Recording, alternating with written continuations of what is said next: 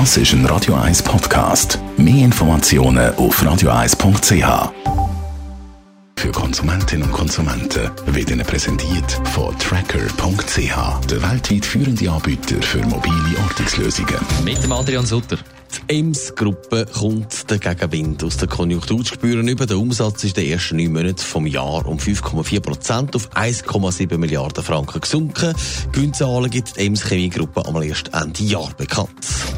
Der Industriekonzern Bucher ist in den ersten neun Monaten vom Jahr weitergewachsen. Allerdings ist das Tempo vom Wachstum im September zurückgegangen. Der Umsatz hat um 5% auf 2,3 Milliarden Franken zugelegt. Das Wachstum wird mit einem Plus von 5% angegeben. Das ist ein bisschen weniger als noch bei den Halbjahreszahlen. Der Elektroautobauer Tesla hat das dritte Quartal mit einem überraschenden Gewinn abgeschlossen. Der Konzern hat unter dem Strich 140 Millionen Dollar verdient. Die Anleger haben begeistert auf das Resultat reagiert und die Aktien nachbörslich um 15 Prozent steigen lassen. Heute schauen wir auf ein Thema, was sorgt für Ärger im Block, wo man wohnt. Und es geht um E-Bikes und Elektroauto. Die Elektrovelo, die werden ja immer beliebter und irgendwo muss man die ja aufladen. Aber was ist eigentlich, wenn jemand sein Velo im Keller am allgemeinen Strom anschließt? Adrian Sutter, offenbar gibt es da Lampen in gewissen Häusern.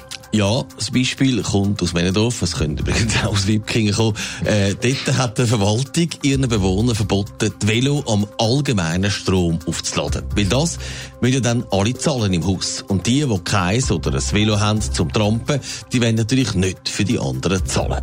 20 Minuten hat jetzt einmal Zahlen, was dann so kostet, aufgelistet. Also, wenn der Nachbar mit seinem E-Bike 10.000 Kilometer macht im Jahr, dann kostet das etwa 14 Franken zum Aufladen im Jahr.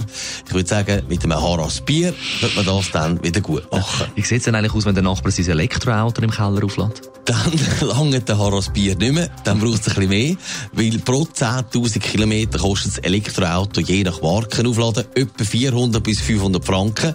Gehen wir jetzt mal davon aus, dass man im Schnitt mit einem Auto etwa 80.000 Kilometer im Jahr fährt, dann wären das dann doch gut und gern 4.000 Franken. Da würde dann doch auch mal reklamieren, wenn ich das auf der Nebenkostenabrechnung Ende Jahr hätte.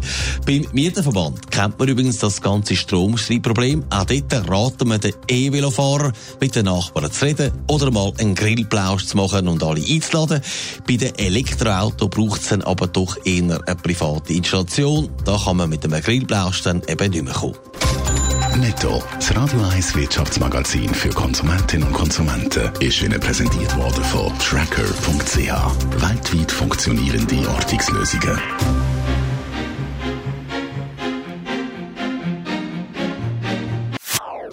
Das ist ein Radio 1 Podcast. Mehr Informationen auf radio1.ch.